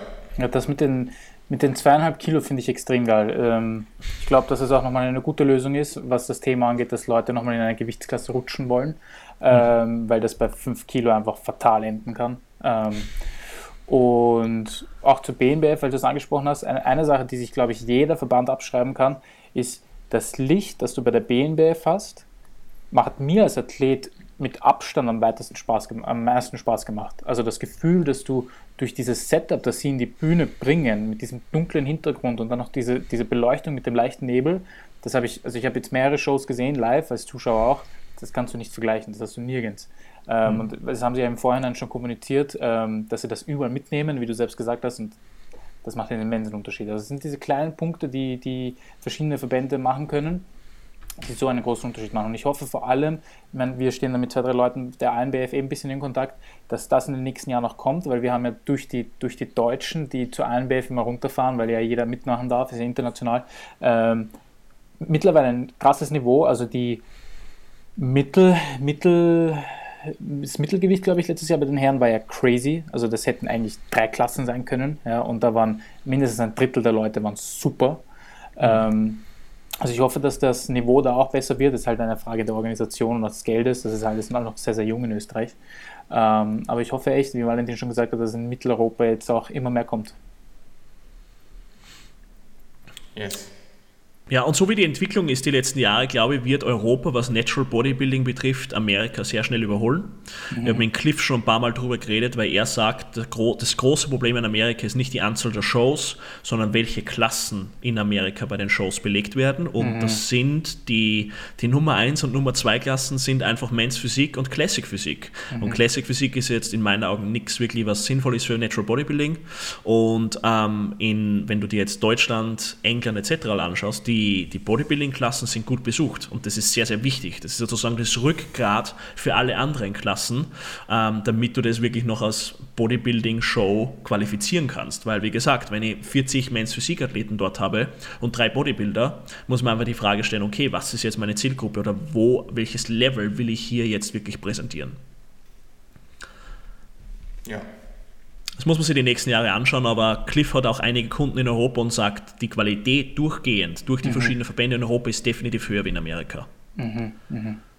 Ähm, es ist die Auswahl dort mehr, aber die Qualität, also wenn du dir vor allem England und Deutschland anschaust, das sind so die, die wirklich die, die Hochburgen vom Natural Bodybuilding in Europa, würde ich sagen, ähm, können die absolut mit dem Rest der Welt mithalten. Ja, ich denke auch, dass es teilweise in den Staaten zum Beispiel auch leichter ist, einen Pro-Status zu erreichen, als jetzt zum Beispiel in Deutschland. Ähm, wenn du dir anschaust, in den letzten, ich weiß nicht, wie sie es dieses Jahr machen, ähm, bei der internationalen haben sie jetzt für jeden Klassensieger eine Pro-Card verteilt. ob sie es jetzt bei der deutschen auch machen, weiß ich nicht. soweit ich weiß nicht, aber ja, wer weiß. Und in den Staaten stehst du halt teilweise allein auf der Bühne oder mit zwei, drei Athleten und gewinnst dann eine Pro-Card, je nachdem, ob es halt ein Pro-Qualifier ist und wie viele Leute da starten müssen. Und das ist halt in Deutschland, also in Deutschland, um, um, um in Deutschland bei der nationalen, wenn wir jetzt von der normalen Regelung ausgehen, äh, Pro zu werden, musst du halt den Gesamtsieger machen. Und dann ja. musst du halt einfach mal der beste deutsche Natural Bodybuilder in dem Jahr sein und das ist verdammt schwierig bei der hohen Konkurrenz. Ganz bei dir, also England ist es ja genauso, BNBF der Gesamtsieger bekommt eine Pro-Card. Das heißt, du musst dich erst für die British Finals qualifizieren und dann dort den Overall holen. Nicht nur deine Klasse, sondern den Overall und dann bist du BNBF Pro und ähm, beziehungsweise DFAC Pro und bei der UKDFB genau dasselbe. Die Qualifier bringen dir gar nichts. Die bringen dir einen Klassensieg und eine Quali und mit dieser Quali fährst du dann zu den Finals und bei den Finals musst du dann eine Klasse und den Overall-Sieg holen und dann bist du WNBF Pro. Und das, also das Level dort ist durch die Bank so dermaßen hoch, das ist echt heftig. Da können sich viele ähm, amerikanische Pros, die bei irgendwelchen Verband, auch bei dem Verband, wo ich Profi geworden bin, bei der IPE, äh, kann ich mich da absolut verstecken, weil das Level dort so hoch ist und die Amateure zerfleischen dort die amerikanischen Pros. Ja, absolut. Ähm, ne, cool, ich denke, das war ein guter Abschluss. Ähm, habt ihr von, von eurer Seite noch irgendwelche letzten, letzten abschließenden Worte? Ich denke, das waren sehr interessante Themen, auch mal ähm, ein bisschen ein anderer Einblick, vor allem detaillierter, wie das mit den Shows abläuft, ähm, was man jetzt im deutschsprachigen Raum nicht so oft hat. Ja. Also ich denke, dass wir mit Valentin jemanden, vor allem durch die Beziehung von Valentin zu Cliff, jemanden haben, der super viel Know-how reinbringt. Und ja, ich bin gespannt, wie die letzten Wochen laufen. Es sind jetzt sieben Wochen. Sieben Wochen bis zur AMBF. Ja, gut sieben Wochen. 7, 8, 9, 10 Wochen out und dann eventuell 13, je nachdem, was in Deutschland hier passiert und äh, wie sich das mit New York ausgeht, wo ich ja in jedem Fall trotzdem mitreise, wegen Jeff, weil er sich halt da qualifizieren kann, weil er in Luxemburg keinen WMBF ähm, ähm, Verband hat und er kann Worlds einfach teilnehmen, ähm, was er auch wird und äh, es wird extrem cool, auch für mich als Coach zu sehen, selbst wenn ich mich nicht qualifizieren sollte, das Ganze halt dort mitzuerleben ähm, und ihn natürlich als Athlet da auch auf der Bühne zu haben. Absolut. Also ich glaube, wir haben ein paar gute Punkte angesprochen. Gerade der Part mit den Wettkämpfen und die Verbände im Natural Bodybuilding ist etwas, wo ich Stunden verbringen kann. Es interessiert mich einfach ungemein. Und es, es ist einfach ein sehr interessantes Zusammenspiel von verschiedenen Personen von, äh, in, in, verschiedenen Ländern. Und ähm, ich hoffe, dass Natural Bodybuilding da die nächsten Jahre ein bisschen besser auf einen Nenner kommt. Ähm, wenn man jetzt Natural Bodybuilding so im, in den Jahren 2007 bis 2013 oder so sich anschaut, wo es nur den IFPA Jordan Cup gegeben hat, der Jordan Cup, der jetzt bei der OCB ist, und wenn du da generell einfach die Leute angesehen hast, die da auf der Bühne Bühne waren, Philip Ricardo Jr., Brian Whittaker, Cleveland Thomas und mhm. so weiter. Ich hoffe, dass wir wieder dorthin kommen, weil das war einfach, ich will jetzt sagen die Golden Era, aber da war einfach wirklich bei jeder Show waren drei, vier World Champions. Und mir hat der Cliff der Geschichten aus den Jahren 2008, 2009 erzählt, wo Alberto im Publikum war und was weiß ich alles. Da waren wirklich alle auf einen Haufen. Und ich würde mir irgendwie wünschen, dass das Ganze wieder dichter wird und da dann mhm. wirklich bei einer Show äh, einfach drei Top-Leute hast, die alle Voll. ein Overall in Deutschland oder in England holen könnten und dass die gegeneinander antreten. Ähm, das wäre wirklich geil. Ähm, und dadurch, dass es so viele verschiedene Verbände gibt und alles aufgesplittert ist, tritt der eine dort an, der andere dort und die Besten mhm. treten eigentlich nie gegen die Besten an. Und mhm. das würde ich mir irgendwann wieder wünschen, weil das wird das Ganze wieder sehr, sehr populär machen. Und mhm. das ist eigentlich das, was wir alle sehen wollen. Wir wollen sehen, wie der David Kay gegen einen Doug Miller antritt. Mhm. Oder wir wollen sehen, wie der Valentine Suga gegen einen Niang Babakar antritt. Das, mhm. Solche Battles will ich sehen. Ich will nicht sehen, wie der Niang Babakar irgendwen zerfleischt, der 10 Kilo weniger Muskeln hat. Mhm. Äh, sondern ich will die Besten der Besten gegeneinander antreten sehen. Und wenn, das, wenn man das von den Verbänden her wieder schaffen könnte, dass das wieder passiert, dann wird Natural Bodybuilding in meinen Augen noch viel schneller wachsen können. Ja. Schauen wir mal. Ja, äh, die GmbF hat eine Pro-Klasse jetzt. Ähm, mittlerweile. Was ja. zumindest schon mal ein Anfang ist. Absolut, absolut. Also das Level soll einfach insgesamt mehr steigen und schlussendlich dann alle an einem Ort zusammentreffen. Das wäre das Beste. Alles klar. Ähm, Männer, danke auf jeden Fall an euch beide, dass ihr ja hier wart, dass ihr euch die Zeit genommen habt. Ähm, wenn du möchtest, äh, ich denke, Toni wird hier jeder kennen. Ähm, wenn du möchtest, Valentin, ganz kurz, wo können Leute dich finden? Und Toni, wenn du möchtest, auch gerne. Also einfach meinen Namen auf Instagram suchen, Valentin Tambosi in einem durchgeschrieben, keine Underscores, keine, keine Punkte, sonst irgendwas. Keine Website Emojis. ist im Umbau, keine Emojis. äh, Website ist im Umbau, die kommt in einem Monat circa und ja, einfach auf Instagram. Ja, genau das gleiche bei mir. Alles klar, euch einen schönen Tag und wir hören uns in zwei Wochen, Toni, und ja, sehen uns eh bald. Mach's gut. Perfekt. Danke, Jan. Danke, Toni. Ciao, ciao.